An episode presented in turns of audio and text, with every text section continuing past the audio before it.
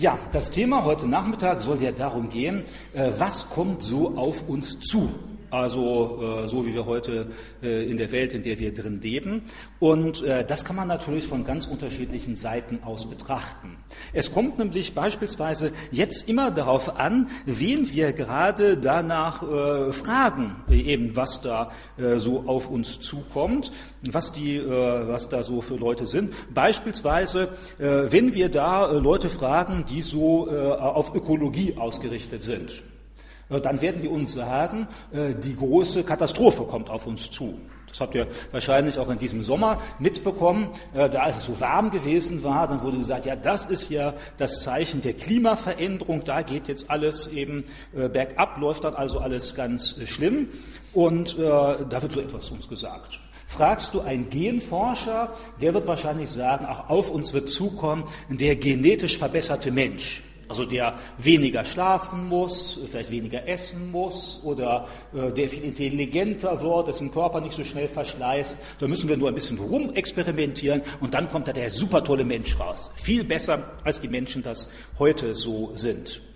Äh, oder fragst du irgendeinen äh, Wirtschaftswissenschaftler, ja, die können meistens sowieso nur sagen, was gerade in diesem Quartal dran ist. Ne? Nächsten Quartal, die nächsten Quartalsberichte irgendwelcher Firmen und mal wird dann gesagt, alles super, die Weltwirtschaft boomt und wir gehen einer großen Prosperität entgegen und der Reichtum kommt und dann kommen mal so ein paar Streitpunkte und dann wird schon gleich der Untergang der Welt angekündigt, alles bricht zusammen und die Energie verteuert sich und so weiter. Fragst du die Politiker, besonders diejenigen, die ganz rechts oder ganz links sind, dann ist die Welt auch gerade kurz vor dem Untergang. Aus welchen Gründen auch immer. Die wechseln auch ab und zu diese Gründe, aber es ist alles ganz, ganz schlimm. Und die einzige Rettung bietet sich, du musst sie wählen und ihnen die Mehrheit geben. Und äh, dann wird alles viel besser, zumindest theoretisch. Also es kommt darauf an, wen du fragst, was die Zukunft angeht.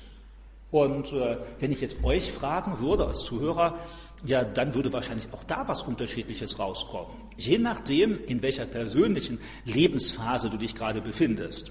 Bist du frisch verliebt, dann würdest du wahrscheinlich sagen, ja, die Zukunft wird blühen und die Blumen auf der Wiese und ich habe meinen Geliebten oder meine Geliebte und wir werden heiraten und alles wird super und wir werden Kinder haben und alles glücklich und so.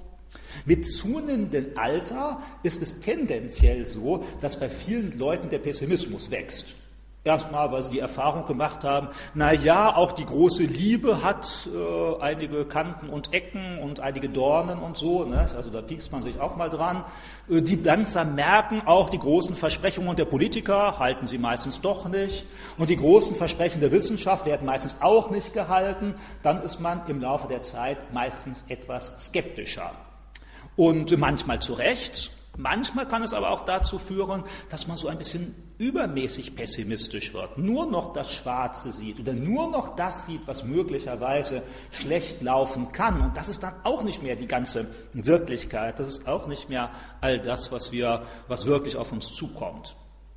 Ich bin jetzt keiner, der auftritt als Prophet, wo ich euch sage, heute Morgen, als ich aufgewacht bin, da habe ich eine Vision. Also manche Leute treten ja auch so auf. Lasse ich hier einmal, weil auch von solchen Visionen bin ich manchmal skeptisch, weil viele haben auch nur eine kurze Halbwertzeit. Wenn du den Propheten nach einem halben Jahr fragst, dann sind deine Visionen auch plötzlich wieder ganz anders. Und deshalb Vorsicht auch da gemessen. Ich werde euch jetzt keine neue Trendstudie vorstellen, sondern einfach mal mit euch sehen, wie sieht es denn im Augenblick in Deutschland aus? Da, wo wir herausgefordert werden. Sowohl in unserem ganz normalen menschlichen Umfeld als auch in unserem geistlichen Umfeld. Und da möchte ich euch ein paar Dinge nennen, äh, damit ihr so weiter mit offenen Augen durch die Welt laufen könnt. Damit ihr euch auf der einen Seite freuen könnt über Dinge, die da sind, vielleicht auch die besonders nutzen könnt, aber auf der anderen Seite auch bestimmte Dinge im Blick behaltet, die möglicherweise in der Zukunft Probleme werden können oder gegenwärtig schon Probleme sind. Und wie gesagt, wir müssen auf beides einen Blick haben. Das tut der Paulus übrigens auch bei fast jeder Gemeinde, der er schreibt. Der er schreibt. Also heute Morgen haben wir im Kolosserbrief gelesen, da ist das auch so. Am Anfang sagt er, ja, ich lobe euch wegen eurer Liebe zu den Brüdern. Das ist dann zum Beispiel etwas, Kolosser 1, wo er das damit erwähnt. Und dann sagt er aber auch Sachen, aber hier, nee, da kann ich euch nicht loben. Da läuft etwas ganz falsch. Zum Beispiel, dass ihr diesen falschen Lehrern in euren Reihen so viel Spielraum einräumt. Das ist nicht in Ordnung. Jesus übrigens spricht ja auch von der Zukunft. Insbesondere ist das in den Kapitel Matthäus 24, 25, 26 ist das ganz stark mit drin. Ich lese euch mal so einen kleinen Auszug daraus vor. Also Matthäus Evangelium, so Kapitel 24, da ist es ja so, dass die Jünger Jesus fragen, wann wird der Tempel untergehen und wann ist die Zeit, dass du wiederkommst und wann ist dann das Endgericht. Und dann gibt Jesus so eine Auskunft darüber, die ja erst einmal äh, ziemlich äh, katastrophal wirkt. Also wo man merkt, das ist ja ganz schlimm, was da so stattfindet. Matthäus äh, Kapitel 24 ab Vers 4. Und Jesus antwortete und sprach zu ihnen, habt Acht, dass euch niemand verführt, denn viele werden unter meinem Namen kommen und sagen, ich bin der Christus, und sie werden euch verführen. Ihr werdet aber von Kriegen und Kriegsgerüchten hören. Habt Acht und erschreckt nicht, denn das alles muss geschehen, aber es ist noch nicht das Ende. Denn ein Heidenvolk wird sich gegen das andere erheben und ein Königreich gegen das andere, und es werden hier und dort Hungersnöte, Seuchen, Erdbeben geschehen. Dies alles ist der Anfang der Wehen. Dann wird man euch der Drangsal preisgeben und euch töten. Und ihr werdet gehasst sein von allen Heidenvölkern um meines Namens willen. Und dann werden viele Anstoß nehmen und einander verraten und einander hassen. Und es werden viele falsche Propheten auftreten und werden viele verführen. Und weil die Gesetzlosigkeit überhand nimmt, wird die Liebe in vielen erkalten. Wer aber ausharrt bis ans Ende, der wird gerettet werden. Und dieses Evangelium vom Reich wird in der ganzen Welt verkündigt werden zum Zeugnis für alle Heidenvölker. Und dann wird das Ende kommen. Und dann geht es noch ein ganzes Stückchen weiter. Das sind jetzt nur die ersten Verse von Matthäus 24. Und da merken wir, das klingt alles nicht unbedingt so erstrebenswert. Also, wenn ich euch jetzt fragen würde, würdet ihr gerne in der Zeit leben, die da beschrieben steht? Keine Liebe mehr, Verfolgung, Erdbeben, Hungersnöte, Kriege und so weiter. Also ich nicht. Ich denke wahrscheinlich die meisten von euch auch nicht. Allerdings kann ich jetzt auch nicht ganz so schnell sagen, wir leben in dieser Zeit. Und das haben christliche Prediger schon in jedem Jahrhundert getan. Deshalb, ich will mich nicht in deren Reihe einreihen und dann wird in 100 Jahren dann auch noch jemand sagen, ja, und damals hat der Michael Kotsch das auch schon gesagt. Also falls sich überhaupt noch ein Mensch daran erinnert dann. Es sei denn, natürlich, es kommt wirklich das Ende. Nur das wissen wir eben noch nicht so genau. Also manche sind dann dabei, die Zahl der Erdbeben zu zählen. Dann sagen, ja, jetzt sind besonders viele, jetzt ist das Ende da. Dann muss ich euch enttäuschen. Ihr könnt nachlesen bei den großen Rückversicherern, ne, Münchner Rückt, äh, Swiss Re und so. Die haben alle gesagt, im letzten Jahr gab es so wenig Schäden von Erdbeben und Naturkatastrophen wie schon seit langem nicht mehr. Also sagen wir Friede, Friede. Nicht? Alles super, weniger Zerstörung durch Erdbeben und so einfach geht das auch nicht.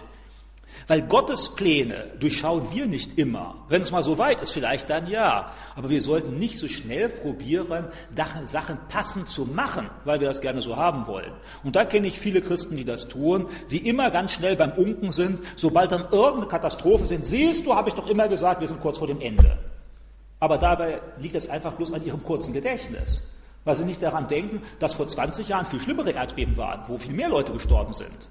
Ja, eben, weil wir so schnell vergessen. Deshalb meinen wir manchmal, unsere Katastrophe sei die größte aller Zeiten und schon allein nur die Suche bei Wikipedia würde zutage fördern, dass in früheren äh, Jahrzehnten viel, viel mehr Leute gestorben sind an Erdbeben, an Flutwellen, an Naturkatastrophen, Dürre und so weiter als heute. Jetzt will ich damit auch nicht sagen, es ist heute alles in Ordnung, alles ist super, nur ich will euch sagen, ehe ihr diese biblische Prophezeiung sofort auf die Gegenwart bezieht, seid auch etwas vorsichtig, damit wir nicht schnell zu Spekulanten werden. Allerdings, wir sollten durchaus die Augen offen haben, was da so läuft.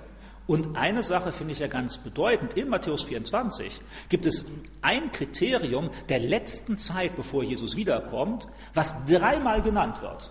Und es sind nicht die Kriege und es sind auch nicht die Erdbeben sondern ist das Auftreten der falschen Propheten. Die werden dreimal genannt und auch am führlichsten beschrieben. Das fängt ja gerade damit an.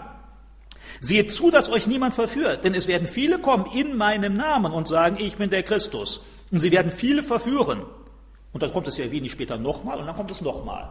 Also das heißt, diese falschen Propheten ist scheinbar ein ganz starkes Zeichen der, der Endzeit, was jetzt gar nicht so spektakulär wirkt, weil es ja nicht unbedingt in der Zeitung, im Internet oder im Fernsehen zu sehen ist, sondern das ist das, was die Leute merken, die aufmerksam und bewusst als Christen leben. Aber wo wir merken, oh, das ist ein ganz großes Problem, weil bei den Kriegen, die sind mühsam. Da steht aber nicht, passt auf bei den Kriegen, weil dadurch werdet ihr abfallen. Oder passt auf bei den Hungersnöten, ihr werdet keine Christen mehr sein. Aber bei den falschen Propheten, da steht, passt auf, denn sie werden viele verführen. Das heißt, die werden weg vom Glauben, die haben mit dem Glauben nichts mehr zu tun. Also müssen wir ganz besonders auf solche Sachen achten, wenn wir auf die Zeit sehen, in der wir leben. Allerdings, ich möchte eigentlich mal mit etwas anderem beginnen.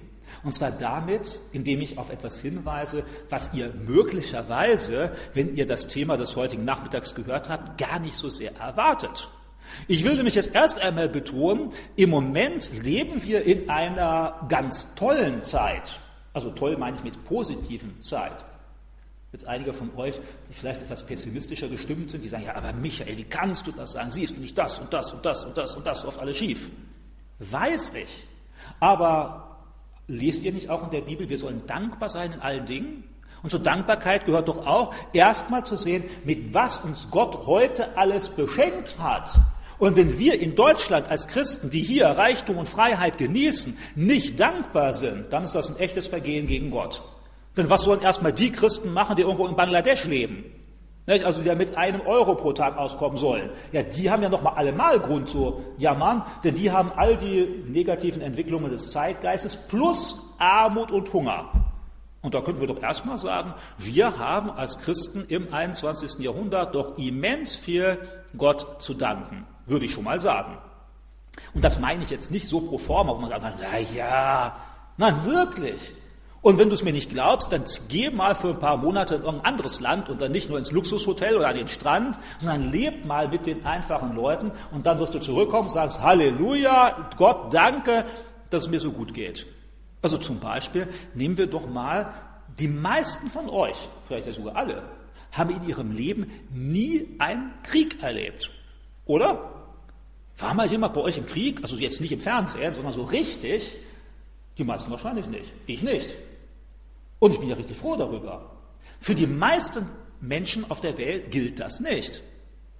Also habe ich gerade noch mit jemandem vor kurzem gesprochen, der war dann ein Jahr lang in Uganda, hat da so in einem Kinderheim mitgearbeitet und dann hat er gesagt, so manchmal, dann fühlte er sich wirklich wie in einer anderen Welt. Dann waren die Leute in der Gemeinde und die haben alle ihre Wunden gezeigt. Nicht der eine gesagt, hier, mein Arm ist weg oder meine Hand ist weg und der andere, hier bin ich aufgeschlitzt worden und da ist mir das, der, der Fuß abgehackt worden. Und er war der Einzige, der junge Mann, der gar keine Verletzungen hat. Nicht? Also keine abgeschnittenen Beine, Füße, sonst irgendwie etwas. Und, und dann, wenn ich, als ich das gehört habe, habe ich gedacht, ja, eigentlich, ja klar, in diesen Ländern ganz viel der Auseinandersetzung ist und ihr wisst ja, Hutus und Tutsis und Boko Haram und was weiß ich da noch alles, den Leuten das schwer machen. Oder denkt in Syrien, die Millionen von Millionen Flüchtlinge, die Hunderttausende, die abgemetzelt worden sind und das alles in unserer Zeit, in den letzten Jahren. Wenn ihr mal seht, die Zeit, wo es seit dem Zweiten Weltkrieg in Deutschland Frieden gab, es gab keinen anderen Kontinent auf der Welt, außer vielleicht Nordamerika oder Australien, nicht? also Afrika, Südamerika, Asien, äh, selbst die meisten Teile Europas gab es Krieg in der Zeit.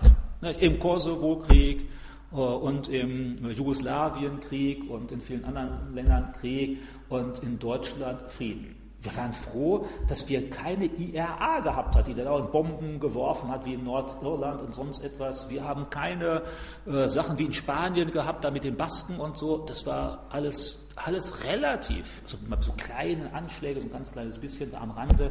Aber sei doch mal dankbar für Gott, dass du in einem Land lebst, in dem die meisten von uns nie Krieg erlebt haben. Oder wir leben in einem Land, in dem weltweit eine der niedrigsten Formen von Kriminalität ist. Also viele Leute vergessen das schnell, weil sie gerne nur das lesen, wo irgendwas ausgeräubert wird. Ja, aber dann schaut mal an, wenn ihr irgendwo auf der Welt leben würdet, da seid ihr hier auf der Insel der Gottseligen. Also selbst in Nordamerika. In Nordamerika, die Reichen müssen sich alle einsperren, weil die in so nicht groß umgittert, dann Wohnareal mit Wache davor und so, wo du dann reinkommst, weil du so alleine damit rechnen musst. Überall wird eingebrochen. Da müssen wir sagen, das ist doch in Deutschland verhältnismäßig wenig. Oder du bist irgendwo in Südamerika, Brasilien, nicht? viele denken da so hier Strand, Copacabana und so etwas. Ja, aber ich kenne mehrere Leute, die in Brasilien leben und die sagen, alle, sie sind alle schon mal ausgeraubt worden. Du bist irgendwo abends, klingel, gehst du an deine eigene Haustür und plötzlich steht einer mit der Kanone hinter dir und sagt, Geld her. Und dann sagen mir alle, da musst du sofort dein Geld geben, weil den Leuten ist egal, ob sie dich erschießen oder erstechen, das Geld nehmen sie sowieso. Also lieber gib dein Geld weg und dann behältst du dein, viele haben mir dann auch gesagt, nicht kleiner Trick machen sie, sie haben dann immer zwei Portemonnaies dabei. Nicht in dem einen Portemonnaie ist das viele Geld, im anderen Portemonnaie ist wenig Geld und dann wird zuerst das rausgerückt mit wenig Geld und die schauen ja, zählen ja nicht erstmal nach, sondern sind dann schnell weg und dann hast du halt nur ein paar hundert Euro verloren oder so und das viele Geld oder die Kreditkarten oder was weiß ich hast du noch woanders. Also falls ihr mal in die Versuchung kommt. Ne? Aber ich vermute, in Hannover ist das kein Problem, oder? Ist heute Morgen jemand beim äh, Weg zur Gemeinde überfallen worden, an der Ampel angehalten, so, ich gebe dein Auto her? Ich glaube niemand. Ne? Also würde mich wundern jetzt. Obwohl ich ja, wie gesagt, vor kurzem gelesen habe, äh, dass Hannover eine der Städte in Deutschland sein soll mit ziemlich hoher Kriminalitätsrate. Aber gemessen an vielen, vielen anderen Ländern der Welt niedrig.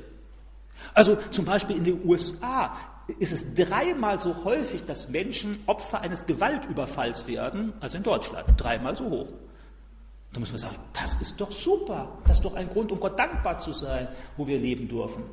Damit sage ich nicht, alles ist toll, sondern sage einfach bloß objektive Daten sagen, wir können uns echt darüber freuen, so wie wir hier leben. Wir können uns auch freuen, da wo wir sind, dass wir in einem Land sind, in dem wir relativ reich sind. Also gemessen am durchschnittlichen Einkommen, was wir alle haben. Ja klar, es gibt immer Reichere, das ist schon klar. Aber gemessen am durchschnittlichen Einkommen geht es uns echt ziemlich gut. Gemessen an dem durchschnittlichen Einkommen in den meisten anderen Ländern der Welt. Oder gesundheitlich. Es gab kaum eine Generation vor uns, die so gesund alt geworden sind, wie wir heute werden. Ja klar, ich weiß, in Deutschland ist es auch üblich und in Mode, über den Gesundheitszustand zu jammern. Beim Arzt umso mehr. Nicht? Wenn du irgendwo da in einem Wartezimmer bist, alle geht es ganz schlimm und die Medizin ist ganz schlimm und alles ist kurz vor dem Ende und so. Und, und trotzdem rein statistisch sind die Leute noch nie so gesund, so alt geworden wie heute in Deutschland. Das ist ein Grund, um Gott dankbar zu sein. Und denkt, ich bin jetzt kein Motivationsredner, ich sage nur, was in der Bibel steht. Da steht ganz deutlich, seid dankbar in allen Dingen. Und jetzt will ich dir nur helfen, das genau umzusetzen und jetzt dankbar zu sein für die Dinge, die Gott dir geschenkt hat, dass du nicht äh, das für selbstverständlich nimmst, sondern deutlich vor Augen hast, das ist ein Geschenk Gottes für dich. Oder auch, mal positiv gesehen, die Möglichkeiten der Freizeitgestaltung und Unterhaltung. Ich vermute, die meisten von euch haben zwischenzeitlich ein Auto. Die meisten von euch können ganz schnell Informationen recherchieren. Ihr müsst nicht mehr einen ganzen Bücherschrank haben voll äh, Brockhaus, Enzyklopädie oder so, sondern ihr habt dann euer Handy, ihr könnt ganz schnell nachschauen. Das ist ein Luxus. Wenn ihr mit irgendjemand auf der Welt Kontakt haben wollt, ihr gebt da eben ein, müsst dafür kaum was bezahlen und könnt mit allen Leuten auf der Welt so in Kontakt stehen, die ihr kennt oder die ihr kennenlernen wollt. Das ist eine tolle Möglichkeit, die es da gibt. Wir sind in einem Land, in dem wir riesige Freiheit haben. Du kannst heute machen, was du willst, keiner redet dir da rein, also zumindest so im ganz groben Rahmen. Manchmal könnte ich auch sagen, naja, so ein bisschen mehr Grenzen wären ja auch nicht schlecht, zumindest in so moralischen Sachen. Ne? Aber du kannst heute ja ziemlich genau machen, was du willst. Du kannst anziehen, was du willst, keiner wird dich da ins Gefängnis stecken, du kannst zusammenleben, mit wem du willst. Sollen wir als Christen natürlich nicht, ist ja klar, nicht? aber letztendlich auch, dass wir als Christen so frei leben können, wie wir das tun können, ist doch super. Ich werde jetzt nächste Woche einen Vortrag halten an einer christlichen Schule, so als Fortbildung für Lehrer. Und dann freut es mich, wie christliche Schulen, also evangelikale Bekenntnisschulen, in den letzten 20, 30 Jahren gewachsen sind und geblüht, also immer noch blühen. Und das ist doch toll. Dieser Staat, der uns Freiheit einräumt, finanziert ja sogar noch einen Großteil dieser christlichen Schulen, weil es allgemeinbildende Schulen sind. Das macht auch der Staat, der an einigen Stellen nicht ganz sich nach den Ordnungen Gottes richtet, das ist so klar, aber der auf der anderen Seite uns sehr, sehr viel Freiheit einräumt. Johann Gerd Onk, der Gründer der äh, Baptistengemeinde, lag, war im Gefängnis, ich habe schon erwähnt, weil er Bibelveranstaltungen durchgeführt hat. Das ist heute kein Problem. Du kannst das machen, du äh, musst dich nicht schämen, wenn du hier ein großes Kreuz an deine Gemeinde dran machst und Leute einlädst. Es kommen nicht alle Menschen, ja, das ist so. Aber du darfst es machen, du darfst jederzeit einladen, du darfst frei vom Glauben sprechen, keiner darf dir das generell verbieten außer vielleicht, wenn du gerade was anderes machen solltest, weil du dafür angestellt bist. Aber wir haben eine ziemlich große Freiheit. Das ist eine ganz tolle Sache. Wir haben technische Geräte, die uns das Alltagsleben erleichtern. Falls ihr das mal wissen wollt und so richtig begeistert wieder zurück nach Hause kommen wollt, besucht mal so ein gutes Freilichtmuseum. Da wird dann plötzlich gezeigt, wie vor 100, 150 Jahren die Hausfrau arbeiten musste. Ich finde das ja immer wieder ganz faszinierend, mit wie viel Arbeitsschritten alles gemacht werden musste. Wenn du ein bisschen Butter aufs Brot haben wolltest, jetzt schweigen wir mal ganz vom Brot, wie du das hergestellt hast, dann musstest du erstmal so ein Butterfass stundenlang nicht, nicht, oder so drehen und dann hast du deine Butter. Heute gehst du einfach all die Lidl sonst irgendwas, bezahlst ein bisschen, hast deine Butter, geht viel, viel schneller und einfacher. Wisst ihr, wie man vor nochmal 60, 70 Jahren die Teppiche gereinigt hatte? Da gab es bei jeder Wohnanlage eine Teppichstange. Und dann wurden die Teppiche alles erstmal rausgeräumt, Teppich zusammengerollt, Teppich draußen über die Teppichstange und dann musstest du da ordentlich Muskeln haben mit einem Teppichklopfer dann, nicht so dagegen und dann irgendwie kam der raus. Das war echt mühsam. Heute holst du deinen Staubsauger, der zwar manchmal kaputt geht, okay, aber wir wollen nicht aufs Negative schauen, der funktioniert manchmal ja auch. Und dann saugst du da, geht viel, viel schneller und einfacher. Oder Kühlschrank. Noch vor 50, 60 Jahren war Kühlschrank für viel Luxus. Das hast du deine Sachen im Keller aufgehoben oder so, wo es ein bisschen kühler war. Oder Waschmaschine. Also meine Frau und ich waren neulich, in, also war vor kurzem in Frankreich, die Schwiegereltern besuchen. Meine Frau kommt von dort. Und dann waren wir in einem Dorf, da haben sie überall noch so die Waschhäuser erhalten. Das heißt, da hatte jedes drei, vier Häuser hatten dann am Fluss so ein Waschhaus und dann sind die Hausfrauen da hingekommen und haben dann am Fluss gewaschen. Und das war noch so vor naja, vor 100 Jahren haben die meisten noch per Hand gewaschen. Das ist ja alles noch nicht so lange her. Deshalb freuen wir uns darum, wie viele kleine Helferlein wir haben, die uns das Leben so sehr erleichtern, dass wir heute viel, viel schneller damit zurechtkommen. Und ich sage dann der eine oder andere schon wieder, höre ich hier denken, ja, aber wir haben so wenig Zeit. Ja, das liegt daran, weil ihr eure, über, eure zusätzliche Zeit gleich wieder mit neuen Sachen füllt. Das heißt Sachen, an die früher nie jemand gedacht hat. Das ist ein anderes Problem. Aber erst einmal objektiv gesehen haben wir für das, was wir notwendig brauchen, richtig viel äh, Erleichterungen. Das sind jetzt nur mal ein paar Beispiele, um deutlich zu machen, wir leben auf der einen Seite in Deutschland momentan in einer Phase, wo es uns richtig gut geht, und dann sollten wir richtig dankbar sein Gott gegenüber und nicht undankbar. Das ist dann Gott gegenüber eine Sünde. Dankbar sein für das, was wir alles geschenkt bekommen. Und die Liste ist ja nicht vollständig. Die geht doch ziemlich weiter. Und wenn ihr da undankbar seid, ja, was passiert denn erstmal, wenn jetzt wirklich eine Wirtschaftskrise kommt? Wenn jetzt wirklich, was weiß ich, 20 Prozent Arbeitslosigkeit sind? Oder wenn jetzt wirklich mal Krieg kommt? Also dann haben wir Grund, uns wirklich zu beschweren. Aber jetzt für den äußeren Ding muss man sagen, also eigentlich geht es uns in dieser Hinsicht gesundheitlich, politisch, materiell und so weiter geht es uns sehr gut, auch was religiöse Freiheit angeht. Jetzt gibt es wahrscheinlich dann eben einige Leute, die sagen, naja, so ganz ist das ja aber auch nicht die Wahrheit. Und das stimmt, habe ich auch nicht behauptet. Ich habe nur gesagt, ich betone erst einmal diese Seite, damit wir die nicht vergessen. Denn ich will keinen einfach dazu bringen, dass wir jetzt einfach nach Hause gehen und sagen, ah, haben wir doch immer gewusst, wir sind die Ärmsten von allen, wir sind am schlimmsten dran und alles ist so fürchterlich und so. Ganz so stimmt das nämlich auch nicht. Und wie gesagt, das ist eine Frage einfach der Ehrlichkeit Gott gegenüber. Aber ich möchte auch nicht sagen, alles ist nur super. Nein, wir müssen auch sehen, manche Dinge sind wirklich Baustellen. Manches kann einem wirklich Angst machen oder sollte es tun. Und bei manchen, da müssen wir auch ganz eindeutig sagen, wie wir das in den Sprüchen zum Beispiel lesen, bewahre dein Herz. Weil wir nämlich in einer Gefahr sind, wo andere Dinge dein Herz in Anspruch nehmen wollen oder dein Denken und deinen Kopf in Anspruch nehmen wollen, wo wir bewusst als Christen sagen müssen, damit will ich jetzt nichts zu tun haben.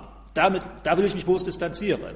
Das sind manchmal sogar Sachen, die wir gar nicht so stark merken, weil wir uns langsam daran gewöhnen. So wie der Frosch, wie man ja sagt, der dann im Wasser gekocht wird, gar nicht merkt, wie er gekocht wird. Wenn er ins heiße Wasser geworfen wird, hüpft er schnell raus, nicht, verbrennt sich. Aber wenn es langsam erhöht wird, gewöhnt man sich daran.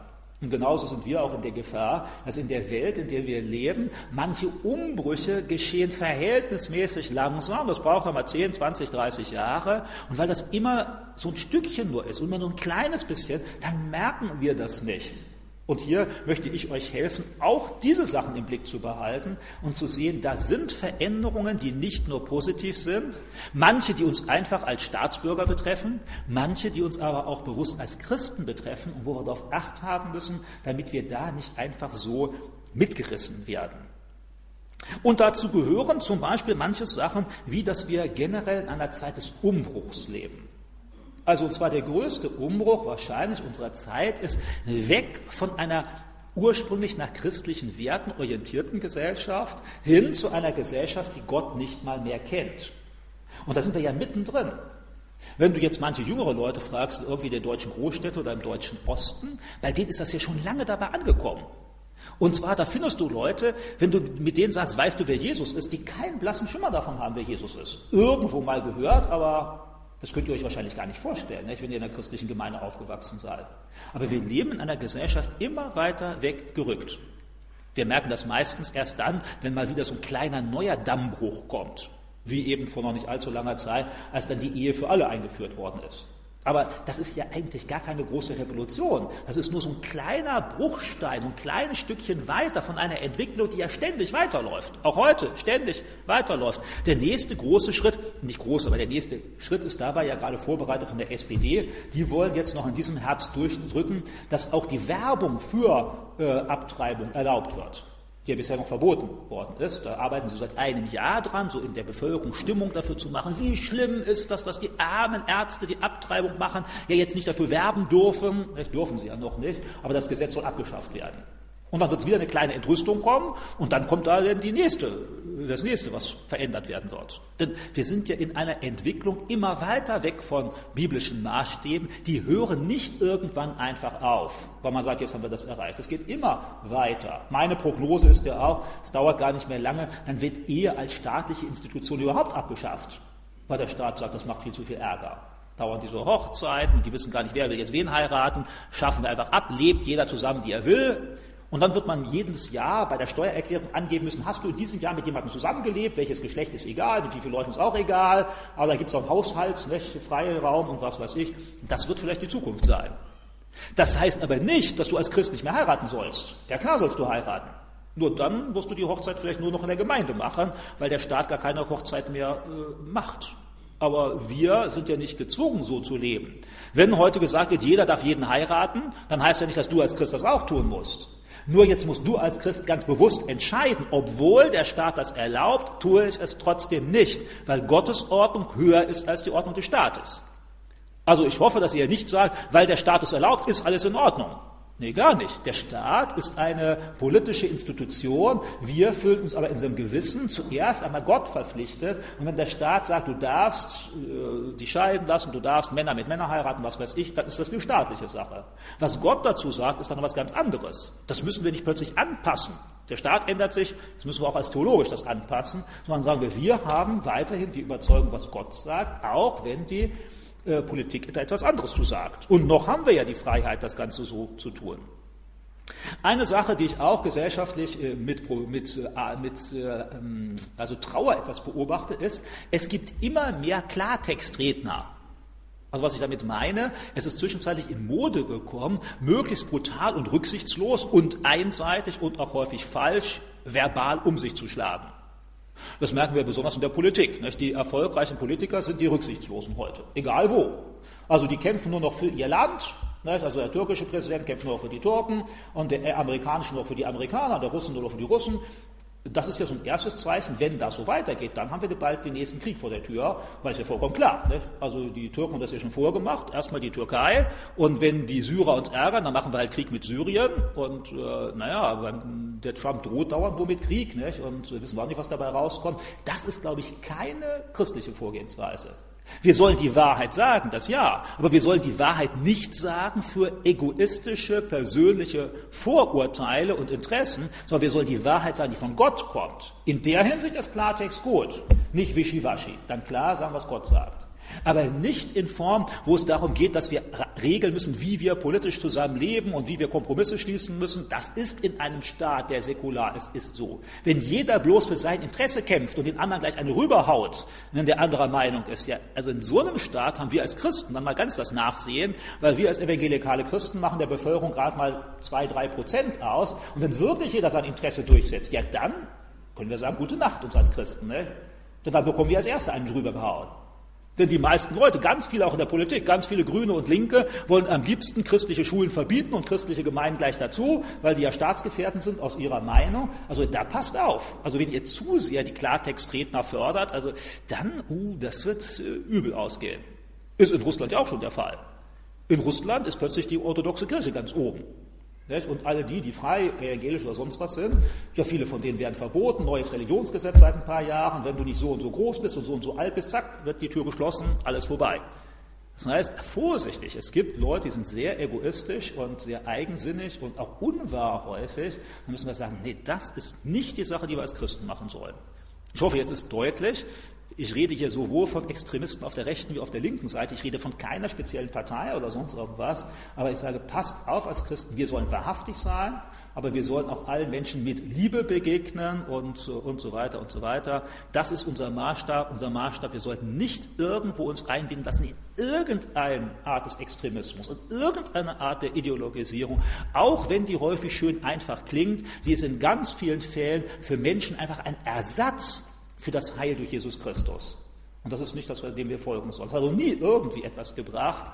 Extremismus hat immer am Ende äh, Gruppen ausgesondert, umgebracht, unterdrückt, sonst irgendwas. Sollte nicht unser Ziel sein. Aber wie gesagt, unser primäres Ziel ist sowieso nicht politisch die Welt zu retten. Dann ist es so, wir steuern scheinbar mal wieder auf eine Zeit hin, wo weltweite Krisen erwartet werden können. Also es gab ja eine Zeit lang so Ost-West-Konflikt, nicht schon lange her. Das war dann vorbei und dann dachte man erstmal kommt eine große Zeit des Friedens und dann merkt man, nee, nee, ganz so einfach ist das nicht. Jetzt gibt es plötzlich ganz viele Staaten, die gerne groß werden wollen und das deutet auf Konflikt hin. Denn meistens wollen die herrschenden Staaten wie die USA, wollen ihre Weltherrschaft nicht freiwillig abgeben, sondern kämpfen darum. Und die Chinesen wollen gerne die Weltherrscher werden. Und die Russland träumen noch davon so ein kleines bisschen, wobei keiner sich richtig ernst nimmt. Die Chinesen und die Amerikaner sind im Moment die ganz Großen. Dabei die Inder schreien auch noch. Ne? sind ja immerhin auch ein Land mit über einer Milliarde Einwohnern und wirtschaftlich geht es langsam besser. Und, aber wahrscheinlich erwarten wir in der Zukunft ein neues Rangeln um politische militärischen, wirtschaftlichen Einfluss und das kann dann zu neuen Schwierigkeiten kommen.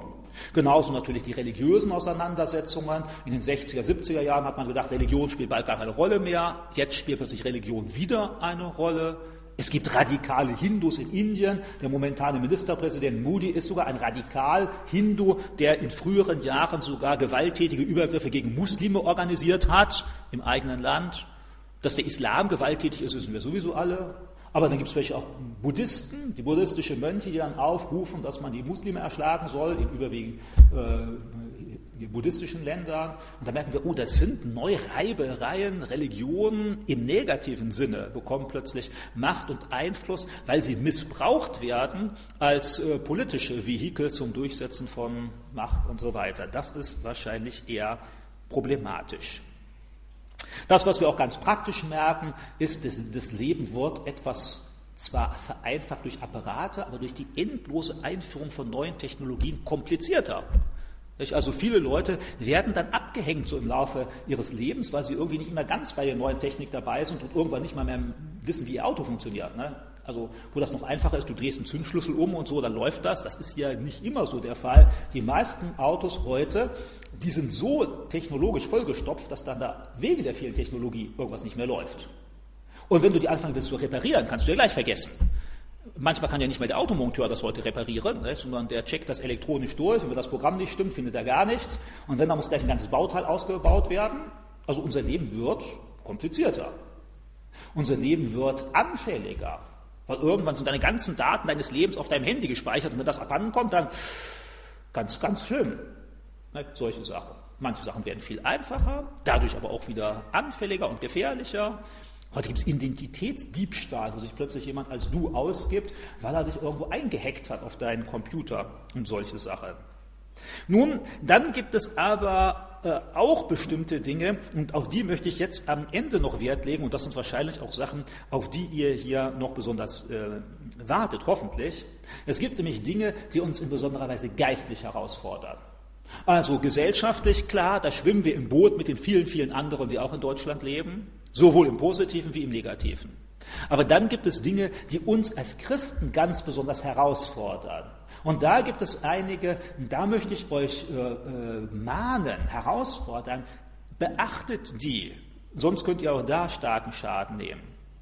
Zum Beispiel eine Sache, wo wir ganz besonders herausgefordert werden, ist das große religiöse Desinteresse der Menschen, mit denen wir leben. Also das heißt, ihr könnt davon ausgehen, Shell-Studie zur deutschen Jugend zeigt, für den normalen deutschen Jugendlichen spielt Religion gar keine Rolle, außer für die Migranten. Also das heißt, die meinetwegen türkischstämmigen, syrischstämmigen, die sind noch religiös, islamisch. Manche der Russlanddeutschen sind auch religiös, weil sie halt von ihrer Vergangenheit kommen, aber für den einheimischen Deutschen spielt das fast keine Rolle mehr. Und in der Großstadt, auch wie Hannover, merkst du das. Sprech mal die Leute an, selbst die, die doch Kirchenglieder sind, die sagen, ja, ich bin zwar evangelisch, ich bin zwar katholisch, aber eigentlich spielt das im Denken und Leben keine Rolle mehr. Also dieses totale Abnehmen von religiösem Interesse, weshalb es ja auch so gut wie keine Gemeinde gibt, die es schafft, wirklich Leute in großer Zahl anzusprechen, die gar nicht religiös sind. Dadurch täuscht manchmal hinweg, dass es so einige Jugendgemeinden gibt, die da und dort plopp aufwachsen und wo auch richtig viele sind. Gehen mal tausend Leute dahin. Aber meistens, wenn du die einzeln nachfragst, dann haben die alle schon fromme Eltern. Die, die, die, einen gingen aus der Baptistengemeinde und die anderen gingen aus der Freien Evangelischen, die anderen aus der Brüdergemeinde, da. Und die Jungen, die sagen, ach, viel cooler, tollere Musik, gehen wir jetzt dahin. Da sind nicht so sehr Leute, die wirklich neu zum Glauben kommen, zumindest nicht in großer Zahl, sondern es sind einfach Leute, die aus anderen Gemeinden da gesammelt werden. Generell ändert das nicht den Trend, dass der große Trend in der Gesellschaft ist, Christen sind irgendwo am Rand. Christen spielt irgendwo keine große Rolle. Die Gesellschaft ist säkular und sie wird immer säkularer. Und das fordert uns als Christen heraus.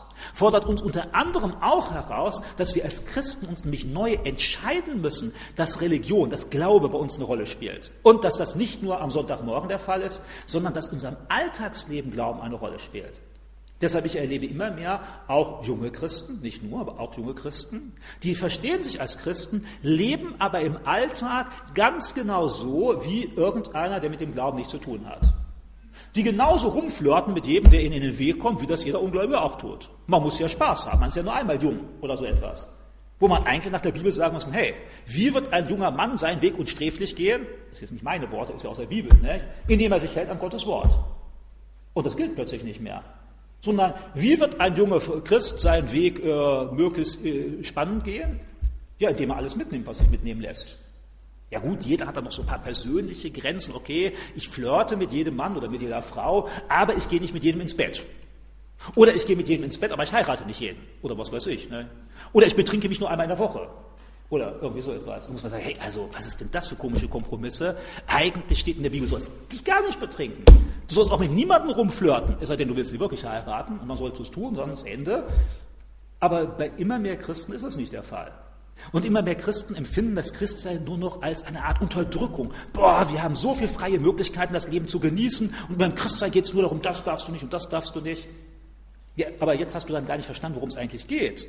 Gott will dir helfen, dass du dir und anderen möglichst wenig Verletzungen zufügst. Und das siehst du ja nicht sofort. Manche der Schäden falschen Verhaltens siehst du erst nach zehn Jahren, wo du plötzlich merkst, oh, das ist jetzt falsch gelaufen. Hier geht es ja darum, vertraust du Gott, dass wenn er sagt, tu das oder tu das nicht, dann geht es nicht darum, eine möglichst schwere Regel aufzustellen, damit wenig ins Himmelreich kommen, sondern es geht darum, dass Gott dir das als Leitlinie gibt, weil er genau weiß, wie Leben gelingt und wie Leben schief geht. Und wenn du meinst, du bist klüger als Gott, ja, dann kannst du sagen, okay, Gott, du hast dich halt geirrt, warum machst du solche blöden Regeln? Hättest du mich als einen Berater anstellen müssen. Und manche tun scheinbar so. Aber das ist natürlich total absurd. Nur du wirst meistens erst merken, dass es absurd ist, wenn das Kind in den Brunnen gefallen ist. Also das heißt, wenn schon einiges schiefgelaufen ist. Und hier ist dieses große Desinteresse am christlichen Glauben, nimmt eben auch Einzug in die Herzen der Christen.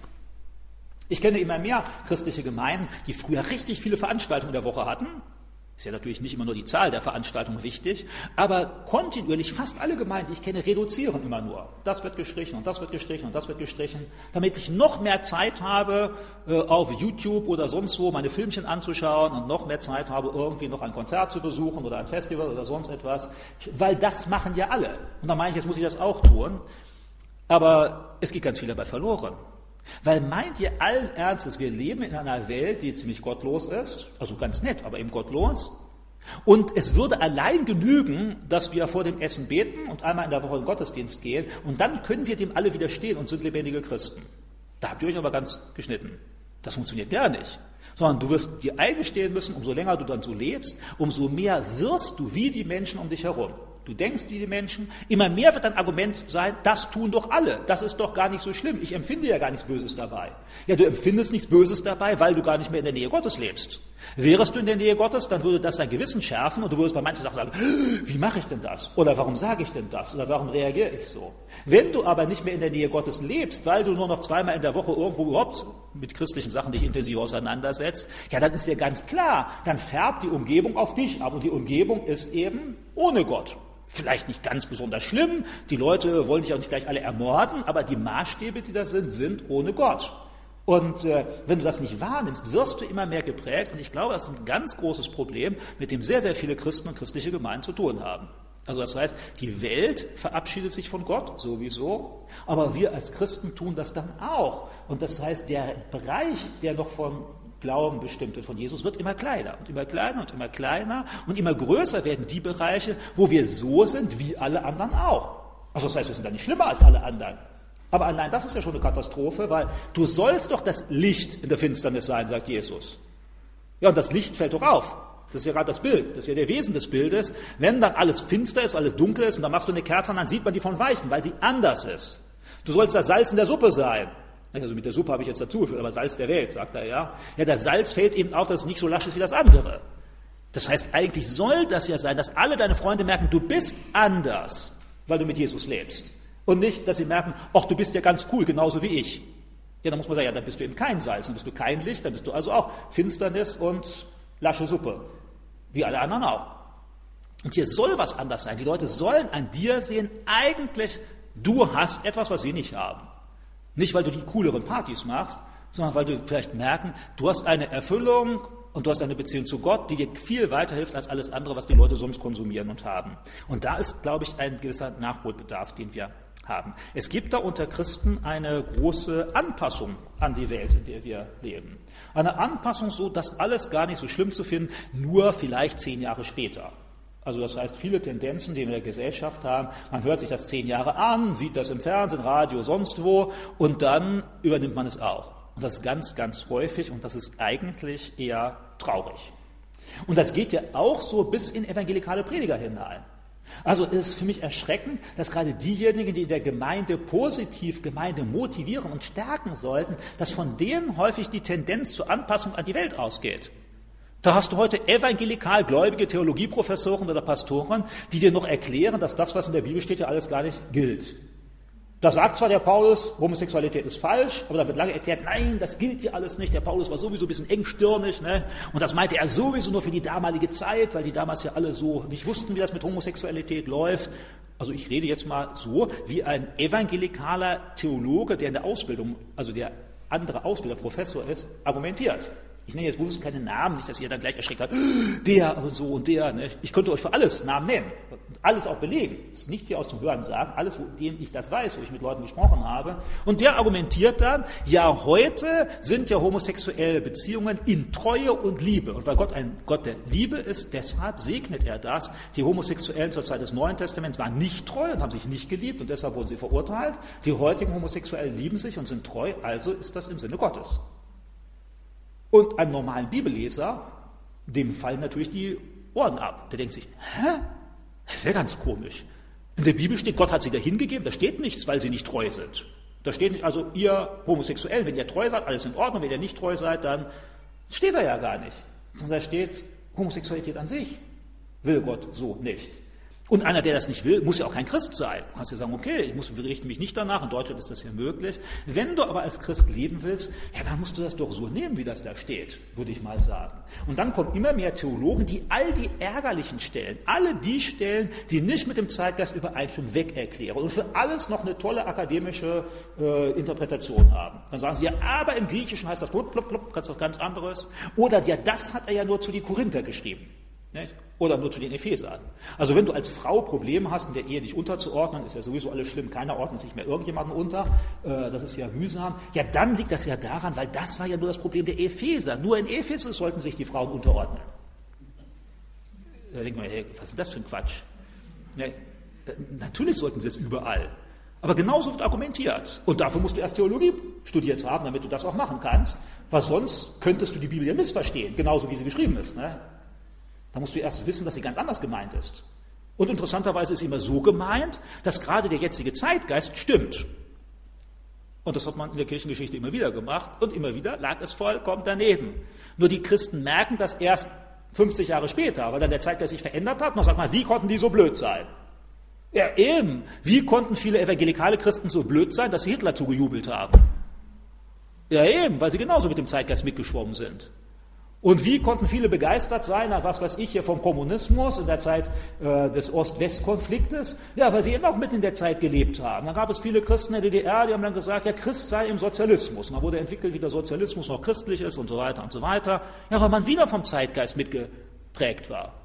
Und viele der deutschen evangelischen Kirchentage haben das ja genauso gemacht. Nicht? Dann war der böse Kapitalismus, der gute Kommunismus und was weiß ich. Und man ist voll auf die ganze Irrtümer der Politik eingestiegen. Statt jetzt mal einen Schritt zurück zu machen und sich von keiner dieser Parteien vereinnahmen zu lassen und zu sagen, das, was Gott sagt, galt vor 2000 Jahren und vor 3000 Jahren und gilt heute auch, unabhängig der jeweiligen gesellschaftlichen Moden.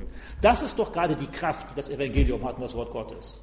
Und hier gibt es immer mehr Christen, die versuchen nach wie vor, die Bibel mit scheinlogischen und scheinwissenschaftlichen Argumenten dem Zeitgeist anzupassen und das den intellektuellen Christen zu verkaufen als den neuesten Stand des Wissens. Und dann weißt du am Ende mehr, was irgendein Professor Doktor so und so gesagt hat, als was in der Bibel steht, weil eben die Bibel kannst du ja sowieso nicht verstehen, weil eben da steht ja drin, du sollst das tun und dann erklärt er dir, warum du das gerade nicht tun sollst. Und dann merkt man, nee, so kannst du mit der Bibel nicht umgehen. Aus meiner Sicht ist das eine Art fromme Bibelkritik. Das heißt, das klingt fromm, weil das sind Leute, die sind gläubig oder geben das zumindest vor zu sein, aber sie stellen dann ihre momentane wissenschaftliche Erkenntnis über die deutliche Aussage der Bibel. Ich heute Morgen hatte ich mit jemandem gesprochen, der hier im Gottesdienst gewesen war. Der hat dann gesagt, naja, in seiner Gemeinde, da hat dann der Pastor gesagt, ja, die Geschichte mit Jona, das kann man ja so nicht glauben, denn wir wissen ja alle, dass im Bauch eines Fisches keiner überleben kann. Also ist das Ganze bloß eine Erzählung. Ja, dafür musst du auch Theologe sein, um auf solche Idee zu kommen. Ne? Und was ist dann mit Jesus, der sagt, genauso wie Jona drei Tage im Bauch des Fisches gewesen ist, bin ich dann drei Tage im Bauch der Erde, also im Tod. Dann gilt das ja auch nicht. Das heißt, wenn das eine eine Erzählung war, dann war der Tod Jesu auch eine Erzählung. Ja, wenn der Tod Jesu eine Erzählung war, wie ist denn mit einer Errettung? Da gibt es ja keine Errettung, wenn Jesus nicht wirklich von der Sünde gestorben ist. Also Jesus hat daran wörtlich scheinbar geglaubt. Aber wahrscheinlich war Jesus im Irrtum. Wir sind heute klüger als Jesus, oder? Also ich höre nicht viel Protest. Ich denke, jetzt müsst ihr eigentlich rufen, nein, nicht hier laut. Aber ihr seid das gewöhnt, man ruft nicht dazwischen. Also nein, das war historisch gemeint. Klar war der Jonah da im Bauch des Fisches. Und wenn du mich jetzt fragst, ja, was für ein Fisch war das? Ja, da steht da auch nicht, da steht bloß ein großer Fisch.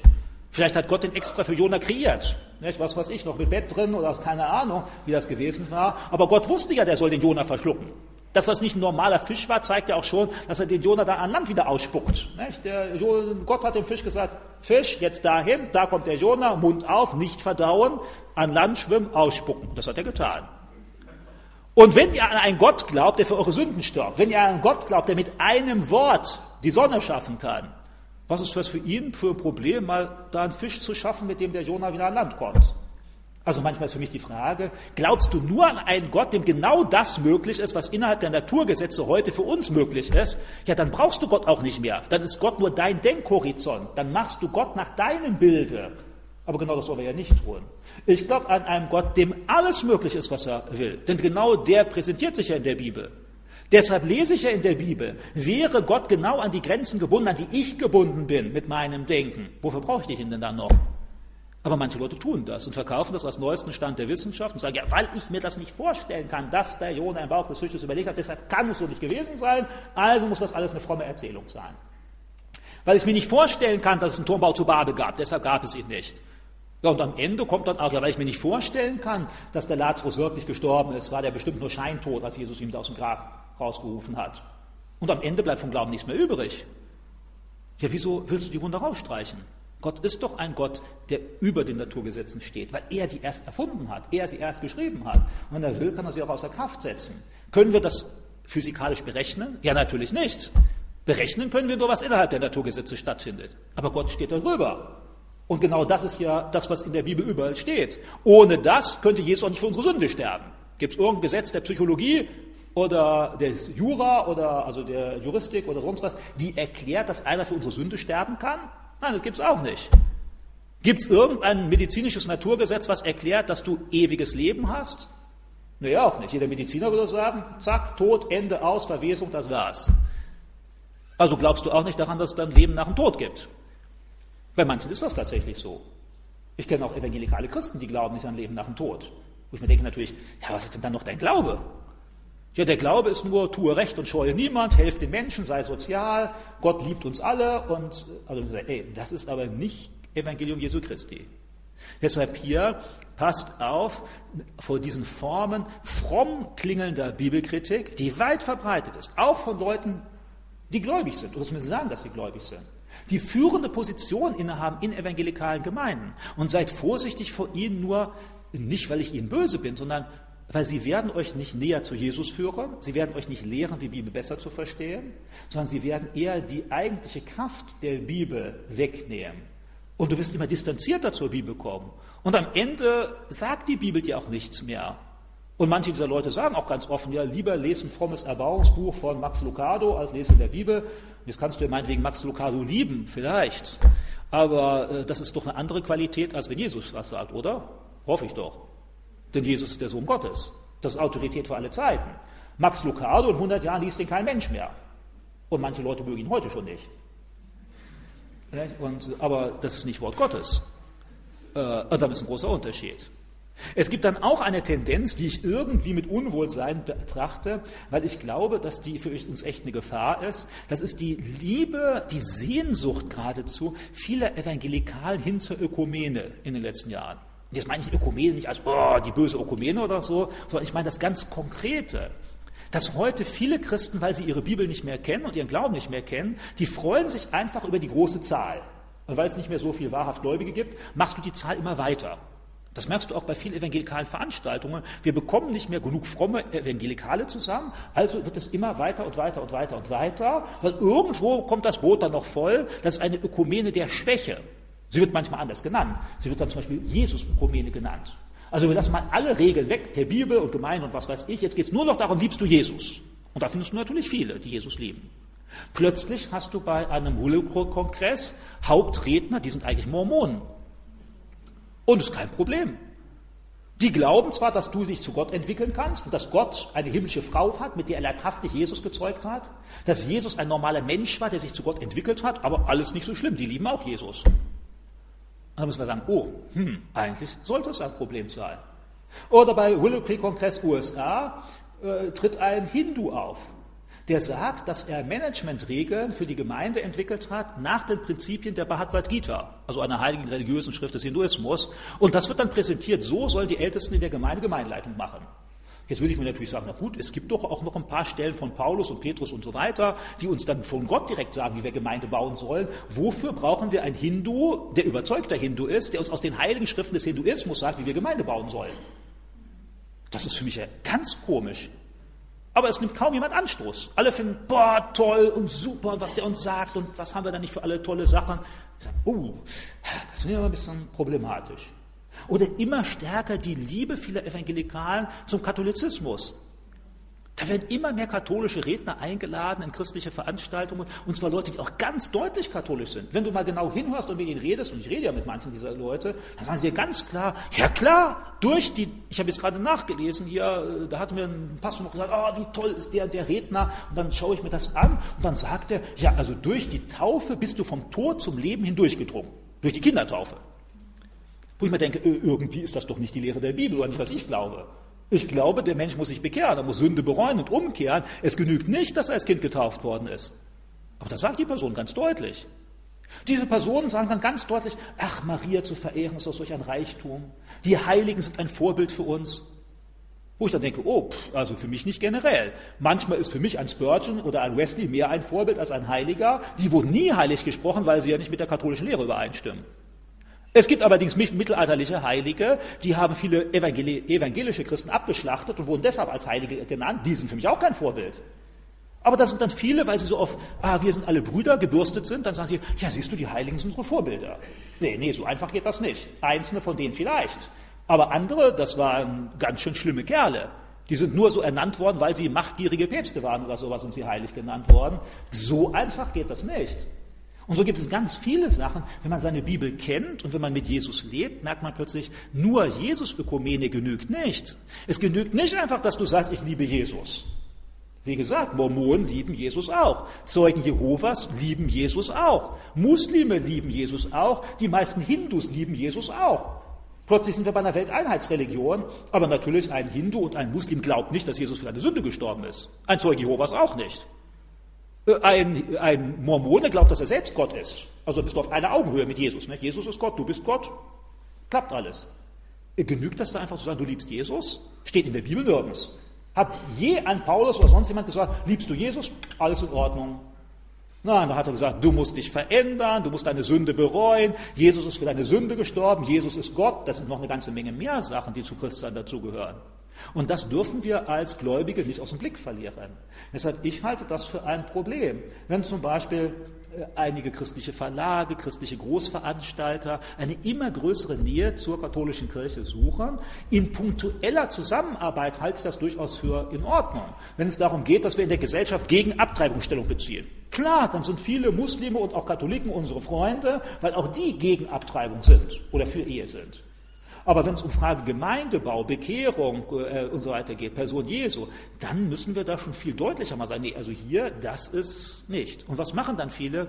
Viele machen einfach den kleinsten gemeinsamen Nenner. Da wird gesagt, so, das reden wir nicht mehr drüber, und da reden wir nicht mehr drüber, und da reden wir nicht mehr drüber, und da reden wir nicht mehr drüber. Und am Ende bleiben kaum noch Themen, über die du reden kannst. Und dann hast du aber Einheit. Das ist aber eine betrügerische Einheit. Das ist keine hilfreiche Einheit. Das ist eine Einheit des kleinsten gemeinsamen Nenners. Eine, wo ganz viele Sachen unter den Tisch fallen und wo ganz viele wesentliche Glaubenssachen, das sind ja nicht Nebensachen, wer ist Jesus oder wie wirst du erlöst oder wer hat ewiges Leben. Das sind ja keine Nebenfragen. Hier geht es ja nicht darum, welche Kleidung trägst du im Gottesdienst oder welche Musik hörst du gerne. Das sind vielleicht Nebensfragen. Aber hier geht es um ganz relevante Fragen. Und die müssen von uns klar sein. Sonst geht dabei irgendwann auch unser Glaube flöten. Dann haben wir vielleicht noch so ein paar verbale Dinge, die wir wiederholen können, so ein paar Worte. Aber der Glaube, der Inhalt, den es eigentlich ausmacht, der geht dabei verloren. Und das wäre ganz, ganz schlimm. Dabei haben wir dann nichts gewonnen. Und was hilft denn dabei? Da hilft nicht, dass ich euch eine Negativliste gebe und sage, den Redner nicht hören, den nicht, den nicht, den nicht, den nicht. Könnt ihr jetzt machen. Wobei nächstes Jahr sind schon wieder neue Redner in Mode. Ne? Das bringt ja auch nichts. Ihr müsst das selbst prüfen. Ihr müsst selbst erkennen, dass nicht jeder, der bei YouTube predigt, auch äh, wirklich auf Jesus hinweist im Kern und der wirklich die biblische Botschaft weitergibt oder nicht. Und wie kannst du das erkennen? Indem du selbst die Nähe zu Jesus pflegst, indem du das nicht nach außen delegierst. Da gibt es den vollmächtigen Prediger und weil ich in dessen toller Show bin, wo dann die tolle Musik ist und die tolle Atmosphäre ist, dann begegne ich Jesus. Nein, da begegnest du nicht Jesus, da machst du dieselbe Erfahrung wie Leute, die zu irgendeinem Musikfestival gehen und sich dabei gut fühlen. Hier gibt es halt das christliche Musikfestival. Aber das ist weder der Heilige Geist noch Gott, der dir begegnet, das sind einfach deine positiven Emotionen. Wenn du die Beziehung zu Jesus pflegen willst, dann musst du das im Alltag tun und nicht zu irgendwelchen super tollen Veranstaltungen. Und wenn du es da nicht schaffst, dann hilft dir das andere auch nicht. Das andere vermittelt dir religiöse Gefühle, aber vermittelt dir nicht Jesus.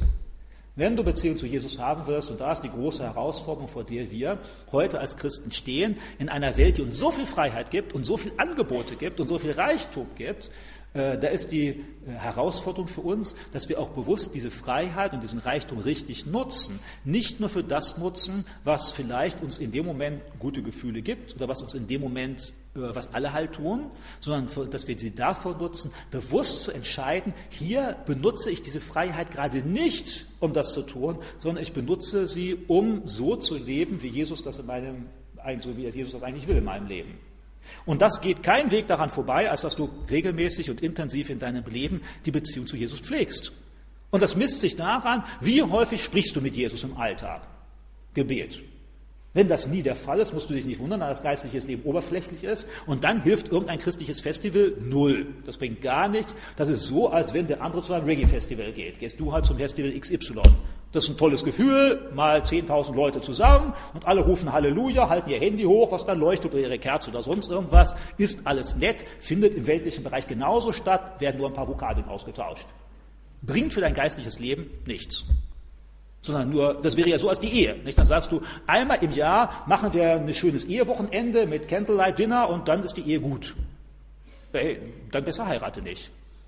nicht. In der Ehe musst du auch jeden Tag dran arbeiten. Und genauso in der Beziehung zu Jesus. Also, wie sieht es mit deinem Gebet jeden Tag aus? Und jetzt geht es bei mir nicht darum, umso länger beten, umso besser. Sondern inwiefern lässt du durch das Gebet Jesus an dem Plan deines Tages, an deinem Ergehen jeden Tag daran Anteil nehmen? Wie sehr lässt du es auch offen, dass er in dein Leben reinspricht? Das heißt, wie sehr setzt du dich mit der Bibel auseinander? Und jetzt geht es mir nicht um eine Alibi-Andacht von fünf Minuten, wo du sagst, abgehakt, jetzt bin ich fromm, sondern wie sehr ist deine Sehnsucht, dass du die Anweisungen Gottes in der Bibel kennenlernst, weil sie dein Denken prägen sollen, weil du weißt, Jesus ist der, der viel besser weiß, was richtig und was falsch ist. Hier im Kolosserbrief, ich habe es ja heute Morgen kurz zitiert, da stehen, alle Erkenntnisse und alle Weisheit ist verborgen in Jesus Christus. Also wenn das wirklich wörtlich stimmt, wie das steht, das bedeutet ja, um meinen Job gut tun zu können, um mein Studium gut tun zu können, um als Eltern gut zu sein, brauche ich die Verbindung zu Jesus und brauche die Verbindung zum Wort Gottes. Und wenn ich das nur wenig habe, werde ich mangelernährt oder sterbe dann ganz einen geistlichen Tod dabei irgendwie. Also ich brauche das. Du brauchst die Gemeinschaft mit Christen, Jetzt nicht möglichst viele Veranstaltungen der Gemeinde besuchen, veranstalten mit Christum. Das heißt, meinetwegen treff dich auch nebenher nochmal mit einer, jemandem, den du kennst, zum gemeinsamen Bibellesen oder Beten. Rein privat für dich. Neben Gottesdienst, Bibelstunde oder sonst etwas. Du brauchst die Gemeinschaft mit Jesus durch Gebet und durch Bibellesen. Und du musst dann auch das tun, was du erkannt hast. Wenn du erkannt hast, du sollst da jemanden vergeben, dann geh hin und vergib. Wenn du erkannt hast, du sollst dankbarer sein, ja, dann nimm dir mal jeden Tag Zeit und sag Gott Danke für alles, was er dir geschenkt hat. Wenn du merkst, du musst geduldiger werden, dann jedes Mal, wenn du merkst, deine Ungeduld kommt, dann ruf zu Jesus und sag, Jesus, hilf du mir, äh, ich will nicht so ungeduldig werden. Oder dann geh mal kurz nach draußen, schluck dreimal und bete noch und dann geh wieder zurück und rede weiter. Unternimm konkrete Sachen, dass das, was Jesus in deinem Leben verändern will, dass es auch verändert wird. Sonst wirst du ja kein Wachstum erleben. Sonst wird geistliches Leben mit der Zeit langweilig und oberflächlich wirken und es wird nicht wirklich weiterhelfen. Und genau das wollen wir ja. Wir wollen eine lebendige Beziehung zu Jesus hoffentlich, denn nur die wird äh, befriedigend sein fürs geistliche Leben. Nur die wird uns die Kraft geben, in einer Zeit, die sich nicht nach Gott ausrichtet, Gott nicht aus den Augen zu verlieren und äh, nach seinen Maßstäben zu handeln. Und das ist ja das, was ich euch wünsche. Also wir sind in einer herausfordernden Zeit, ich hoffe, es ist klar. Ich habe ein paar Punkte gesagt, wo ich euch deutlich sage, seid Gott dankbar, dass wir in dieser Zeit leben, wo sehr, sehr viel wirklich positiv ist. Aber weil so viele positive Sachen sind, kann es uns auch verführen, dass wir diese Freiheit, Reichtum und so weiter missbrauchen und dass wir da uns irgendwo in eine Tendenz hineinziehen lassen, die gar nicht gut für uns ist. Ich habe ja gesagt, manche Dinge, die jetzt rein weltlich dafür schon gelten, das heißt eben dieses äh, immer auf sich selbst ausgerichtet sein, dieses radikal und rücksichtslos vorzugehen oder äh, diese äh, Frage von Spezialisierung oder nur ich ausgerichtet sein, Egoismus und was weiß ich da noch alles, sind ja negative Punkte. Dann speziell aber, wo es um geistliche Dinge geht. Und da habe ich äh, euch ein paar Sachen genannt, das Desinteresse an religiösen Sachen, auch in christlichen Bereichen. Oder eben das sich dauernd zurückziehen, äh, weil man dann sich verletzt fühlt, nur auf sich achtet, was bringt die Gemeinde mir, und wenn sie mir nichts bringt, dann gehe ich halt und so. Nicht? Dann die große Anpassung an das, was wir so in der Welt finden. Das machen doch alle so, das ist doch gar nicht schlimm und überhaupt geht es mir doch ganz gut dabei. Diese Suche nach der größten Ökumene mit dem kleinsten gemeinsamen Nenner. Wir sind doch alle froh, weil wir Jesus lieben. Ich sage, nee, ebenso, das geht auch nicht sondern da muss man schon darauf achten, ist jetzt wirklich Jesus drin, wo Jesus draufsteht, und das ist halt nicht immer der Fall. Und das können wir nur machen. Gemeinschaft mit Jesus, Gemeinschaft mit Geschwistern, umsetzen von dem, was du weißt, lesen in der Bibel, beten im Alltag, da wo du Sachen erlebst und durchdenkst, dass Gott mit dabei ist. Und probiert das in der nächsten Woche weiter zu pflegen oder neu zu aktivieren, damit Christsein eben auch bei euch nicht nur zu einer Tradition wird, äh, sondern dass es eine lebendige Sache bleibt, und dann wird es so sein, dass viele Menschen in eurer Umgebung plötzlich schauen und sagen, oh, derjenige hat was, was ich eben nicht habe. Und zwar nicht, weil er nur langweilig ist oder so, sondern weil er etwas ist, nach dem ich suche. Und das soll ja genauso sein, dass Menschen darauf schauen. Und manchmal sind das natürlich erst Menschen, die dann viele eigene Fehler gemacht haben, aber das ist dann ja deren Sache, ist ja nicht unsere, unser Problem. Wir sind ja für unsere Fehler in erster Linie verantwortlich und nicht für die von irgendjemandem anders. So, an der Stelle, da mache ich jetzt mal Schluss, aber ich hoffe, dass ihr ein paar Impulse habt mitnehmen können für eure Herausforderung. Es gibt natürlich noch eine ganze Menge Einzelthemen, über die wir endlos sprechen könnten. Ich werde gleich noch ein paar Exemplare hinlegen meines Buches über Gender Mainstreaming. Ihr kennt ja nicht diese, diese, Geschlechtergeschichte, also du weißt nicht, ob du Mann bist oder Frau bist und wen du dann lieben sollst oder nicht und mit wem du zusammenlebst, was heute ja überall in Schule, Pädagogik und Medien verbreitet ist, wo ganz viele Leute irritiert sind, dass man so eine kleine Einführung, dass man mal weiß, was geht das da überhaupt rum und was sagt die Bibel darüber. Also wenn ihr dazu noch was lesen wollt, ich lege draußen auf dem, äh, zu dem Tisch ein paar Exemplare, könnt ihr gerne eins mitnehmen, äh, Kostenpunkt drei Euro. Also drei Euro könnt ihr gerne dann ein Exemplar mitnehmen. Aber auf das Thema gehe ich heute jetzt nicht mal intensiv ein, weil es mir jetzt grundsätzlich mir um diese allgemein ganz wesentlichen geistlichen Grundlagen ging. Und da passt auf, dass ihr euch da nicht äh, mitreißen lasst von den negativen Herausforderungen unseres Zeitgeistes. An der Stelle bete ich gerne noch mit euch und ihr dürft dazu aufstehen.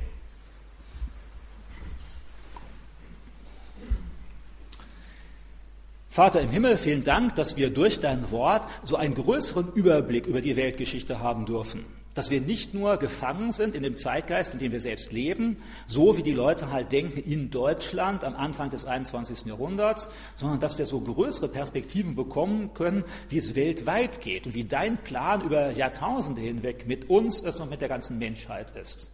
Hilf du uns, das immer wieder erkennen zu können, hilft uns dann auch die richtigen Konsequenzen für unser Denken, unser Leben daraus abzuleiten. Hilft uns dankbar zu sein für die zahlreichen Geschenke, die du uns gibst in unserem Alltag. Das, was wir genießen können in dem Staat, in dem wir leben, äh, in der Situation, in der wir leben, an der Freiheit, an dem Reichtum, an der Gesundheit, an der medizinischen Versorgung und an der, dem Frieden und so weiter und so weiter. Danke, äh, Vater im Himmel, dass du uns das alles schenkst und äh, dass wir so privilegiert leben dürfen hier auf der Welt. Danke auch für all die Entwicklungen der Freiheit im religiösen Bereich, dass wir sagen dürfen, was wir glauben, dass wir zusammenkommen dürfen, da wo wir wollen und wann wir wollen. Hilft uns aber auch diese Herausforderung des Zeitgeistes, äh, den richtig zu begegnen, nicht in so einen vollkommenen Relativismus hineinzufallen. Alles ist in Ordnung, wenn ich es nur will, hilft uns, deine Maßstäbe ernst zu nehmen und zu erkennen, dass die Befreiung für uns sind, dass sie Hilfestellung sind und nicht Einengung. Und äh, ich möchte dich dann auch bitten, dass du uns Weisheit gibst vor den religiöseren Problemen unseres Zeitgeistes, dem Desinteresse, diesem Zurückstellen von Glaubensinhalten, dass wir dem begegnen können. Dieser Idee, alles zu relativieren mit scheinwissenschaftlichen Ergebnissen, wo dein Wort dann plötzlich nicht mehr gilt, oder gelten soll, hilft uns an deinem Wort festzuhalten, trotz solcher scheinlogischen Argumente. Hilft uns an deinem Wort festzuhalten und keine falschen Kompromisse einzugehen in einer Superökumene, wo plötzlich alle möglichen Leute als Christen betrachtet werden, die dich nie wirklich kennengelernt haben, die nie wirklich bereit waren, sich deinem Wort zu unterstellen. Gib uns da den Mut und die Freiheit, äh, an deinem Wort festzuhalten die Beziehung zu dir immer weiter auszubauen. Erinnere du uns nächste Woche im Alltag daran, wenn wir dich zu vergessen drohen, wenn da irgendwie der Alltag über uns zusammenschlägt und plötzlich bist du nur noch am Rande da, ruf dich da in Erinnerung, dass wir dann uns an dich wenden, dass äh, du durch dein Wort zu uns sprichst, dass du uns Freiräume gibst, in denen wir, die wir investieren können für die Beziehung zu dir, äh, zur Pflege mit anderen Christen, mit denen wir austauschen können, wir möchten dich bitten, dass wir in der nächsten Woche äh, deine, von deiner Nähe wissen und auch deine Nähe erfahren in unserem Alltag, äh, dass wir merken, wir sind da nicht alleine und dass du unser Planen, unser Reden, unser Denken immer stärker beeinflusst. Danke, dass du das tun willst und dann werde ich darum bitten, dass du auch positiv darauf antworten willst. Amen.